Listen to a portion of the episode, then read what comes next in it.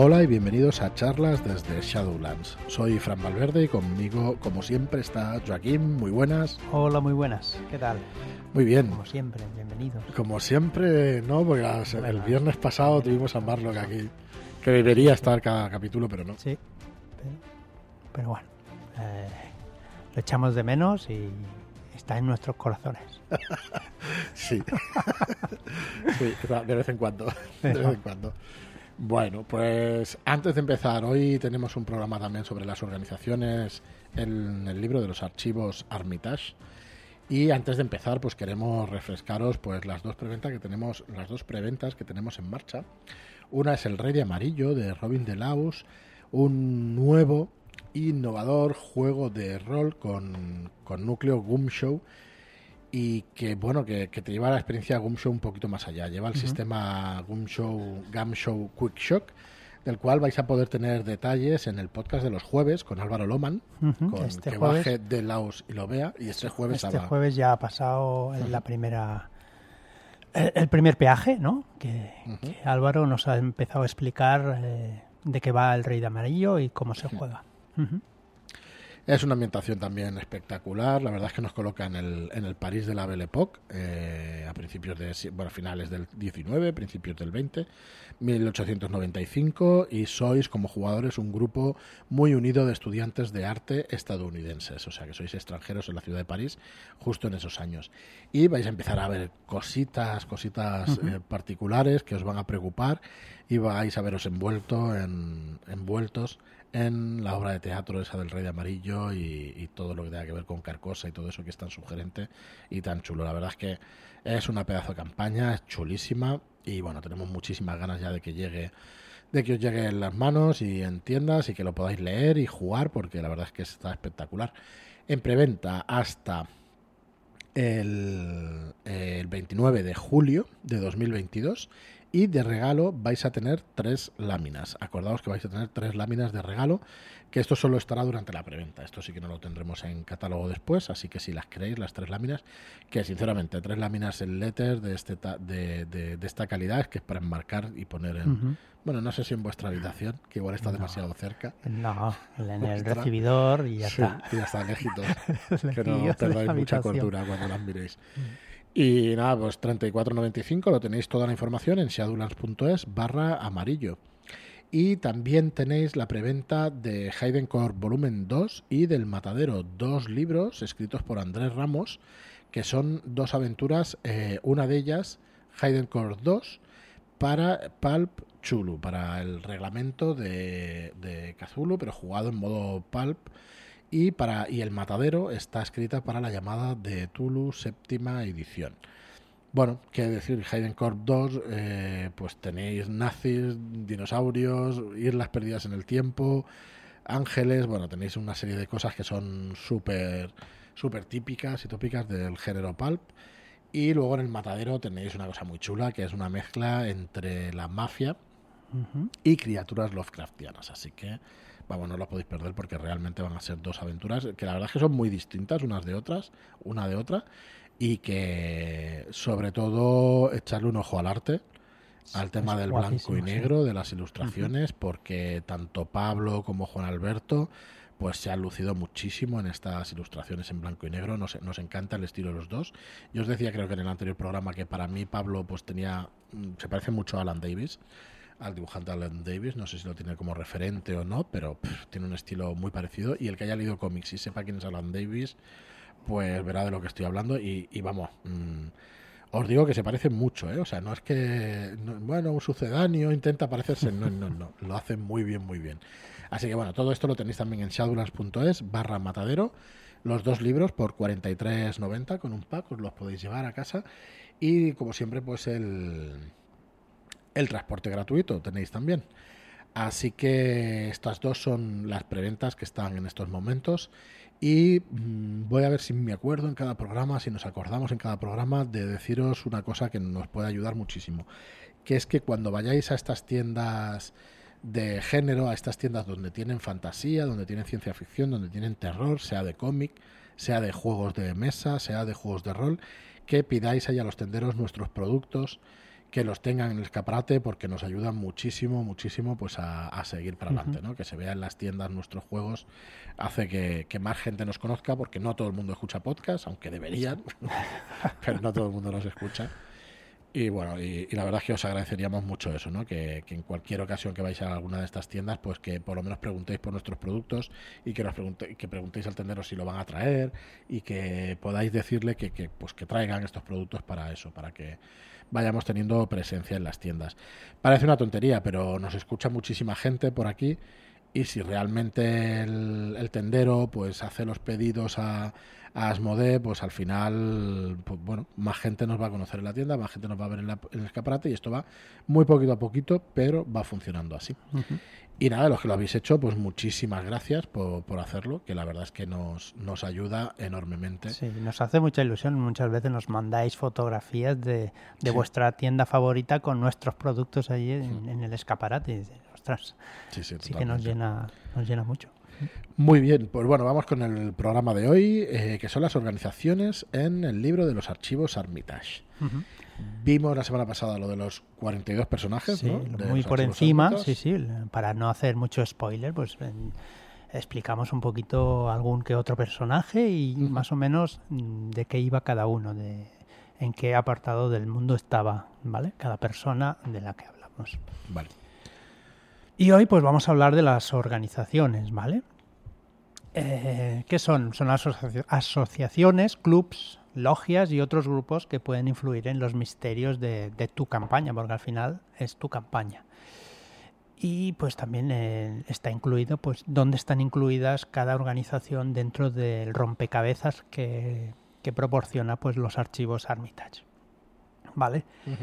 Cada organización pues tiene su descripción, ¿vale? Que la llaman carácter aparente, ¿vale? Lo que muestra al mundo lo que se cree que es realmente en el mundo esa organización, ¿vale? Pues describe a la organización y eh, si todo indica que es un grupo inocuo, esta descripción pues será la idónea para, para vuestra mesa, ¿vale?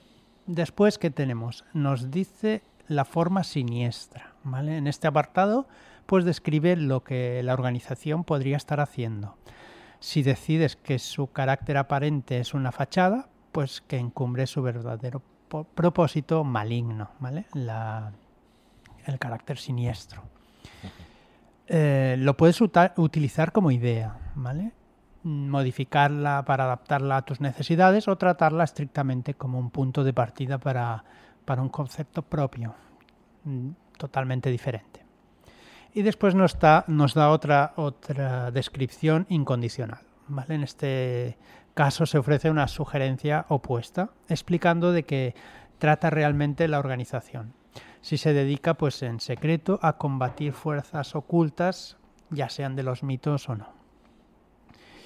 Eh, el libro nos dice que para mantener esta atmósfera de tensión y horror, procura que las organizaciones capaces de proporcionar refugio y ayuda a los investigadores pues no sean demasiadas y no estén muy, muy, cercanas a unas de otras, ¿vale? Para, para, no, para no ayudar demasiado a los investigadores. ¿Vale? Em, este enfoque es especialmente adecuado para una campaña purista en la que los investigadores y quizá los colaboradores, pues como la Sociedad Armitage o el Proyecto Alianza, que el Proyecto Alianza son los que están en los libros, los buscadores de libros de cazadores. Cazadores de libros de Londres, sí. Exacto, son los que el Proyecto Alianza son los que viven en Inglaterra, ¿vale? Para que nos entendamos. Eh, ¿Tienes algo que decir sobre los No, no, no, no. Bueno, sí, sí, pero no, no lo diremos aquí. Creo que estamos todos de acuerdo, ¿no? Con los ingleses, pero bueno, no lo sé. No lo sé. Mejor hablemos de fuera, sí, fuera del podcast. Exacto. Bueno, pues eso. Mm, eh, pues eso, si incluyes muchas organizaciones de este tipo en tu partida, su tono se inclinará más hacia hacia el pulp, pulp perdón. Claro. Bien, mm, si decides que una organización no tiene una idiosincrasia siniestra ni incondicional, su carácter aparente es también su verdadera naturaleza. Así que ya lo tienes hecho. Después hay un apartado de conexiones que podemos unir a las personas del capítulo anterior que hablamos y las relacionaremos con la organización. Y por último, pues referenciado en, el archivo, pues te dice en qué archivo se menciona la organización. Eh, vamos a hablar un poco de los caracteres, caracteres aparentes de cada organización. No hablaremos ni del siniestro ni de nada más para que no, para no hacer spoilers ni, ni, nada. En el único que hemos hablado, como ya conocemos a muchas... Eh, espera un segundo. Echa para abajo, Fran, por favor. Al final. Vamos a hacer un poco de spoiler de la organización Sociedad Esotérica. Como conocemos a muchas sociedades esotéricas, pues no daremos eh, mucho spoiler porque ya lo conoceremos. En esta sí que daremos toda la descripción, que si quieres la podemos hacer la primera y ya está. Pues venga. Vale, hablaremos de la International Logospheric Union. Toma ya. este es el nombre de la sociedad esotérica que estamos hablando, vale. Como carácter aparente, la International eh, Logospheric Union es una organización educativa mundial que está dedicada al estudio y a la promoción de las obras del difunto místico finlandés Jukka Lavi, más conocido por el libro de 1875 Logos Through the Age. Parece un juego de mesa, el Through the Age. Muy bueno, por cierto. Bueno, Lavi sostenía que todas las creencias religiosas y místicas eran expresiones mal comprendidas de una única verdad fundamental el esfuerzo por encontrar la resonancia secreta subyacente que une a todos los credos humanos era, según su teoría, tanto en filosofía como en ciencia. Denominó este campo logospheric. Eh, fue inmensamente popular a principios de siglo. La filosofía del Lavi se recuerda ahora más como una influencia en otros movimientos que como una disciplina vibrante y creciente. Sin embargo, hay pequeñas cábalas de fervientes creyentes muchos de ellos ancianos, repartidos por todo el mundo industrializado. Una de estas cábalas locales está dirigida por el autodidacta de pero níveo Bernard, Bernard Petrovic. Habiendo estudiado a los pies del propio maestro, Bernard eh, vela ferozmente por la logosfera ortodoxa de sus alumnos. La mayoría de ellos son personas ancianas que pasan tanto tiempo hablando de sus dolencias médicas y de las de sus gatos como de las obras de Yuka Labio.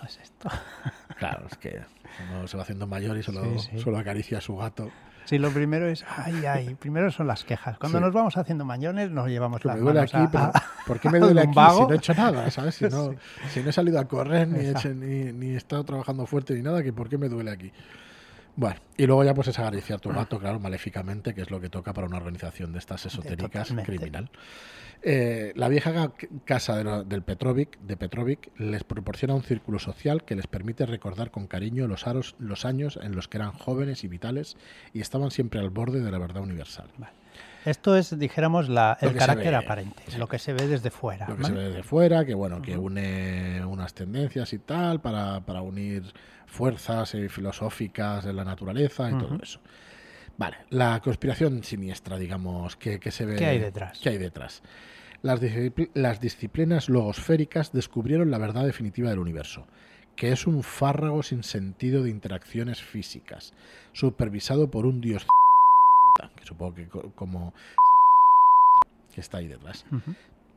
Sin tener que recurrir a los hechizos tradicionales, los maestros de la logosfera fueron capaces de mirar fijamente los rostros retorcidos de los aprendieron, más por intuición que por intención activa, una serie de hechizos menores de invocación y de vinculación.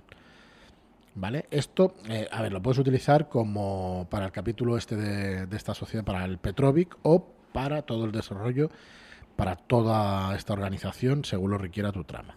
claro. Al caer en la senilidad, Petrovic y su círculo invocan entidades menores adormecidas de los mitos.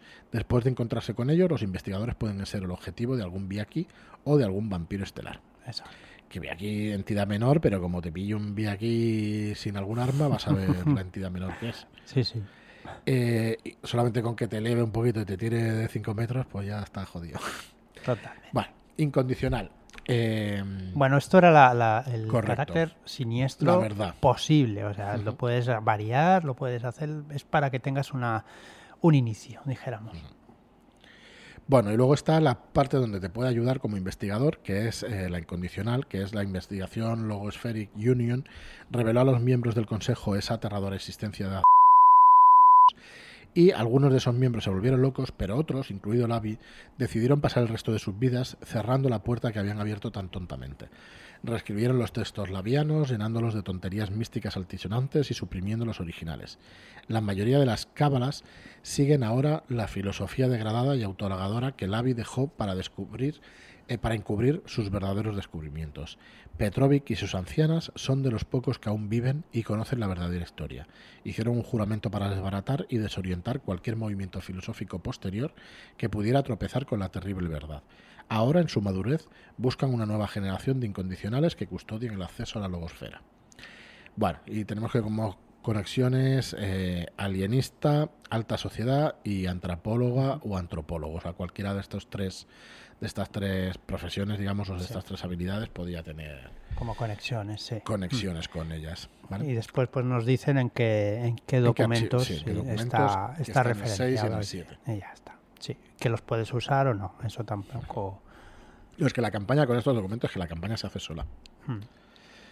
Muy bien, pues bueno, ahora tenemos unas, unas cuantas organizaciones y lo que vamos a explicar es el carácter aparente, no lo que está detrás de estas para no hacer demasiado spoiler, ¿no? Venga, dale la primera, vamos haciendo una, la, La primera es una agrupación empresarial, ¿vale? Que se llama Agrupación Millbrook para la modernización de negocios. Su carácter aparente es, eh, es el siguiente. El barrio urbano del Millbrook, situado en cualquier ciudad grande o mediana, se ha visto muy afectado por la depresión. Los ocupas llenan sus edificios tapiados, criminales sombríos deambulan por, con nocturnidad por sus calles. Los últimos comerciantes y profesionales atribulados de la zona se han reunido para formar una guardia vecinal, organizar proyectos de mejora voluntarios y fomentar el apoyo de la comunidad a los negocios locales. Al frente de la AMEMN está el serio y casi predicador dentista Brendan Brody que habla con máximas inspiradoras al estilo de Dale Carnegie. Bueno, pues esta es la primera. Muy bien, pues una, asociación sin aparente conexiones con los mitos. Exacto. ya te ha dado por poner las abreviaturas como en esos No, no, no, viene así. Viene el libro, AMMN. Muy bien. Bueno, pues la asociación eh, étnica. Tenemos una asociación que es la Hermandad Red Shash, que eh, están en un tercer piso de un gran centro metropolitano. El visitante cuando llega encuentra la oficina en la sala de reuniones de la hermandad Rechaz. Solo, solo verá el rótulo pintado en la ventana de la oficina y en un alfabeto inglés. Todos los demás rótulos aparecen en cirílico. Eh, tiene idiomas como ruso, húngaro, serbio u otro idioma balcánico que se reconoce como una lengua oscura con enmarañadas raíces balcánicas vas a ver todas esas series de letras rarunas y no aparentemente pues no sabemos qué es y esto es lo que se ve desde fuera. Vale. La Asociación de Prensa Aficionada, venga. Vale. Eh, el siguiente es de Nightingale. Nightingale. Bueno. No hay nada más americano que Nightingale. Nightingale, sí. Bien, esta publicación impresa en casa por aficionados se publica irregularmente por el editor Horace St. John's. Eh, disponible solo por suscripción, su tirada actual se acerca a los 90 ejemplares. Casi todos sus suscriptores son antiguos o actuales colaboradores. Cada número ofrece una mezcla impredecible de temas, incluyendo ciencia, literatura, historia y política, de tendencias mínimamente conservadoras. El tema más frecuente es, con diferencia, el propio movimiento periodístico amateur, Jones y sus compañeros escriben para gran variedad de otras revistas de producción casera. Todos son miembros de la Asociación de Prensa Aficionada y participan en debates en las páginas de, su autodenominada revista interna. También mantienen una gran correspondencia entre ellos, formando el núcleo de una comunidad sostenida por el contacto postal, perdón, con el contacto postal. Bien. Juntos, en los albores de la era de la comunicación entre masas, su empresa se anticipa a la dinámica de Internet. Eh, por sus escritos, Horace St. Jones aparenta ser un autodidacta intelectualmente precoz, propenso a usar un tono ligeramente hiriente. Sus cartas a los amigos revelan su lado más amistoso e informal. De Nightingale lleva un matasellos de Arkham. Vale. Para entrar en el círculo de St. John solo hay que ponerse en contacto con él, pagar el precio de la suscripción de 5 céntimos por número y enviar artículos razonablemente bien elaborados para su publicación. Esto último requiere gastar un punto de cualquier habilidad académica, que no sea contabilidad o mitos de Tulu. también nos va dando mm, cómo usar habilidades para entrar en el, en el círculo de cada organización. Yo voy a entrar en la siguiente, que es el Club de Caballeros, el Club Náutico Kingsport. Esto es alucinante. El Club Náutico de Kingsport es un club privado para hombres situado cerca, si hubiera mujeres mejor, pero bueno, situado cerca de los muelles de la ciudad encantada de la región de Miskatonic. Los hombres ricos y acomodados se reúnen aquí para conversar en privado, tomar licores de calidad y fumar preciados puros almacenados en, el magnífico humidor del, club. Este se enorgullece de su exclusividad y no admite mujeres, judíos, eh, personas de otras etnias, ni que no sean de piel blanca. Toma ya, bueno, pues va a ser que no quiero entrar aquí, pero bueno, ¿eh? es que no lo había leído. Claro. Vale, no defiende ninguna ideología, no. Que Para nada. Salvo el derecho de los privilegiados a disfrutar tranquilamente de las ventajas de su posición en la vida. El club náutico fue fundado en 1870 por el magnate naviero Oren Gardiner, patriarca de su familia. Los Gardiner adquirieron su riqueza primero como pescadores y después ampliaron sus posesiones hasta tener un pequeño imperio marítimo. Oren pertenecía a la cuarta generación de ricos Gardiner. Su nieto Oliver es hoy presidente meritorio del club. Ser propietario de un yate es una ventaja, pero no un requisito necesario. Para ser admitido, uno debe tener crédito de 5 o más, no tener incidentes adversos en su trayectoria y obtener el apadrinamiento de un miembro actual, normalmente a través de un gasto de 2 o 3 puntos de duración. Joder, pues ya cuesta. Ya cuesta. El padrino de un candidato que no es apto pasará una gran vergüenza. Según la tradición, dimite por no haber retirado la candidatura a tiempo al evaluar las, eh, las indiscreciones pasadas que podrían descalificar a un candidato, se tienen en cuenta el crédito extremadamente alto y las, las conexiones sociales ventajosas, como es lógico. Bueno, pues me retiro de la candidatura del Club Náutico. No vas a entrar. bueno, sí, no, me van a aceptar. mucho que No me van a aceptar. Yo tengo ideas socialistas y aquí no entran ideas que tengan ideas de ese tipo. Así que fuera. Eh, bueno, a ver, es que me llama la cuando he visto el club náutico Kingsport y tal, todo ese glamour y tal, pero bueno, se viene abajo cuando, empiezas a... Aquí esto es lo que aparentemente parece, que ya parece una conspiración siniestra esto, pero bueno, ya tendréis que leer el libro para saber qué, hay, qué hay detrás de esa fachada. Muy bien, otra que tiene un carácter de gángsters. Vamos a ver. sí, hay, hay, un par de familias de gángsters. La banda de Fushback Donald, que son ladrones de bancos, Russell Fussback y Jim Donald, llevan más de 18 meses asaltando la región, con los G-Men pasándoles pisándoles los talones. Vale, los G-Men son los eh, agentes del FBI, ¿vale? acompañados por un elenco rotativo de hermanos, primos y alguna que otra diabólica novia, sus atrevidos, aunque no muy lucrativos, asaltos a bancos los han convertido en héroes populares para los lectores de los tabloides de todo el país. Russ Fuchsbach, que es uno de ellos, envuelve su amor, perdón, su amor por el caos con la actitud de un chico de campo sin recursos. Su socio, Jim Donald, más veterano y endurecido por la larga estancia en la penitenciaría del estado de Mississippi, también También menos mal que no he dicho nada. También conocida como la granja Parchman. Se fundamenta con un odio hirviente a la autoridad. Luego hay otra familia, ¿no? Otra familia criminal que son los Marcuccio. Los Marcuccio, familia, son familia criminal, y aunque el patriarca de la banda es Elio Marcuccio, afirma que él y sus confederados son honrados hombres de negocios que mantienen una asociación benévola para sus compañeros inmigrantes italianos. Se trata más de un engaño evidente que de una verdadera tapadera. Pues guay, estas dos. ¿Sabes que se me ocurre? Que, estaba pensando que no conozco muchas aventuras, conozco alguna muy pequeña de así como huir de un recinto cerrado como si fuera una cárcel, que jugamos con Frank de Cubo Magazine, que estuvo muy bien. Pero no conozco muchas aventuras así en una cárcel. Molaría un montón que fuéramos presos en una cárcel y, que, y que saliera ahí alguna criatura. Saldría una partida a medio camino entre Aliens y entre la serie de Oz, que no sé si la habéis visto, que es genial. el otro día jugué con Juan Manuel y Manolo y empezamos metidos en, en una cárcel, bueno, en una cárcel medieval somos cazadores de, monstruos y, y, después despertamos sin, sin armas y sin nada dentro de, de sí, eso sí que es verdad que sí que lo que es más daba bastante miedito al principio. Fuimos con pies de plomo y no morimos. ¿Qué, jugasteis? ¿Eh, ¿Dungeons o...? Es... Eh, es con las reglas... No, no, no, no. Es las reglas de vampiro... Ostras. ¿Del mundo de tinieblas? Sí, me parece que sí. Ostras, pues guay, guay. Muy bien. Eh, bueno, pues otra otra organización, grupo como grupo social Helping Hands. Eh, parece una, una, organización internacional de clubes de servicio a la comunidad.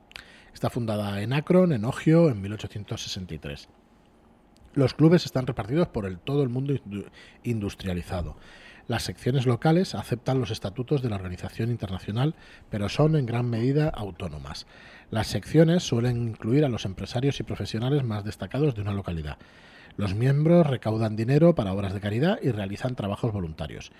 Como ventaja no publicitada, la afiliación confiere prestigio y respetabilidad. Helping Hands apoya causas dignas pero no controvertidas, en su mayoría relacionadas con el tratamiento de enfermedades infantiles. Los nuevos miembros encuentran en ella una, fuente inestimable de contactos comerciales.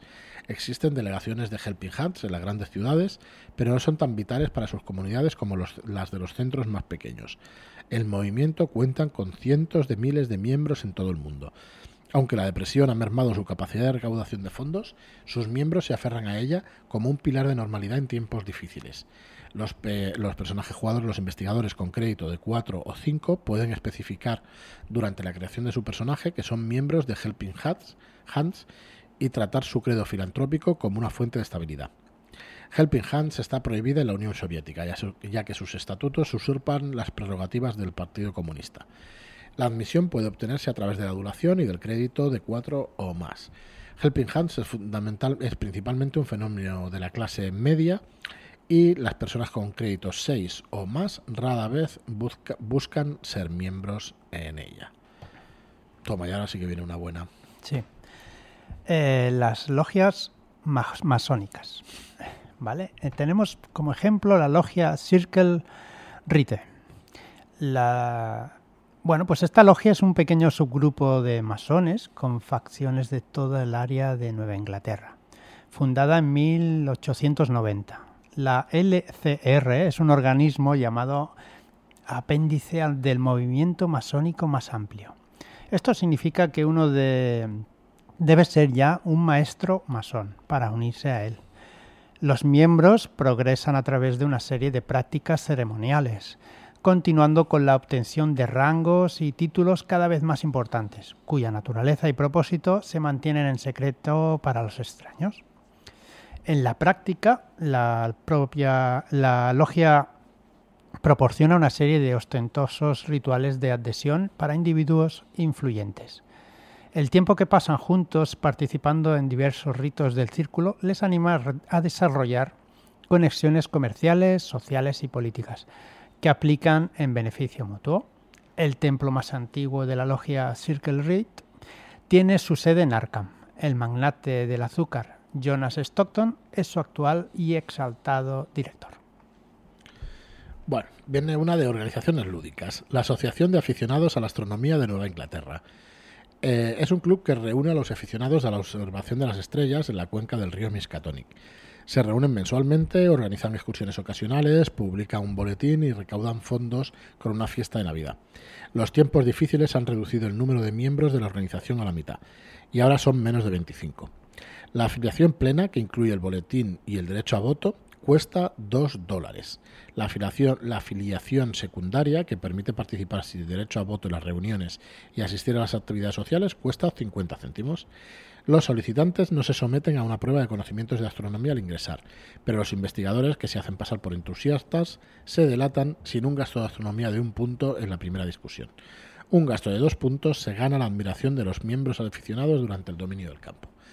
El líder del grupo es un hombre campechano y calvo llamado Thomas Ongin. Ongin Ongine suele amenizar las reuniones sociales de la AAANI, rasgando con su guitarra maltrecha canciones tradicionales de los Apalaches. Sí, de ahí salió la gran canción de los Rollins. Annie, Annie. Bueno, perdón. Ya sigo. Iba a decir que no sé cuál es, pero sí sé cuál es, aunque, aunque no, sé, no sé yo si suena muy bien. Vale, otra asociación como partido político. Vale, eh, bien. Partido por la Preservación Americana. Eh, es un pequeño partido político y cuenta con una veintena de miembros eh, locales. Cientos de miembros asociados repartidos por todo el mundo, por todo, perdón, por todo el país, están suscritos a sus boletines y financian sus operaciones con pequeñas donaciones. Poco más hay que hablar de los partidos políticos que ya bastante conocemos. Muy bien, y la última que vamos a nombrar aquí es la sociedad académica. La última de todas sería la sociedad esotérica, que ya la hemos visto. Pero como sociedad académica tenemos la sociedad de investigación sincrética. Ya suena bien esto. Otro que me suena bien y será un desastre, pero bueno. Eh, la Sociedad de Investigación Sincrética está fundada en 1912 en Londres y estableció filiales en Nueva York y en Viena en 1913. Tras un interregno impuesto por la Gran Guerra, se expandió a otros centros universitarios, incluido Arkham en 1924. Es un organismo científico compuesto en su mayoría por académicos titulares y promueve la investigación a través de las líneas disciplinarias. Eh, sus reuniones libres pretenden ser un foro seguro para el pensamiento no estructurado, en el que los miembros puedan dedicarse a la, especulación fructífera. A continuación regresan a sus laboratorios para llegar a cabo la investigación sólida necesaria para avanzar o rechazar las afirmaciones, tal vez extravagantes, eh, que se hacen en su humeante salón de reuniones, aunque entre sus miembros hay muchos nombres prominentes. La organización desprende un ligero horror a descrédito. Los críticos la acusan de tener una visión premoderna, incluso supersticiosa, y de despreciar los límites vitales entre las especialidades. Bueno, eh, aquí nos dice el libro también una serie de, de puntos que tenemos que gastar o de profesión que tenemos que cumplir para que podamos eh, poder entrar. en esta asociación. Deberíamos ser o podríamos ser arqueólogos o arqueólogas o gastarnos dos puntos o diletantes para psicólogos, profesores, científicos y los investigadores de otras profesiones se pueden unir con un gasto de cuatro puntos en crédito y un gasto de dos puntos en antropología o arqueología, biología, medicina, física o química, cualquiera de ellas. Así que bueno, hoy le hemos dado un buen, un buen, buen repaso a las organizaciones en los archivos, los archivos Armitage. Me ha recordado muchísimo, claro, Robin Delaus, al final el autor, me ha recordado muchísimo a esas, esas partes de terroristas donde hay montones, y montones y montones de información y de semillas de aventuras. Así que, bueno, con todo este material, pues puedes hacer partidas. Es que cada, cada organización es una semilla de aventura. Sí, sí, es una partida en sí misma. Mm. De meterse es lo que dice, ¿no? Si, si abusas de ellas, pues bueno, al final pasa eso, ¿no? Que aparte de convertirse en pulp, igual te aburre tantas organizaciones, pero que vamos, que tienes decenas de partidas con, con estas. Muy guay, muy guay. La verdad es que el material de Pelgrim Press, el material del autor de Robin Delaus y del resto de autores es espectacular. Así que nada más por hoy. Nos vemos mañana con. Vamos a ir a hacer un programa también de del rastro que será el combate, el combate en el rastro de combate. Así que nada más, muchas gracias por estar ahí y hasta el próximo programa. Muchas gracias y hasta la próxima.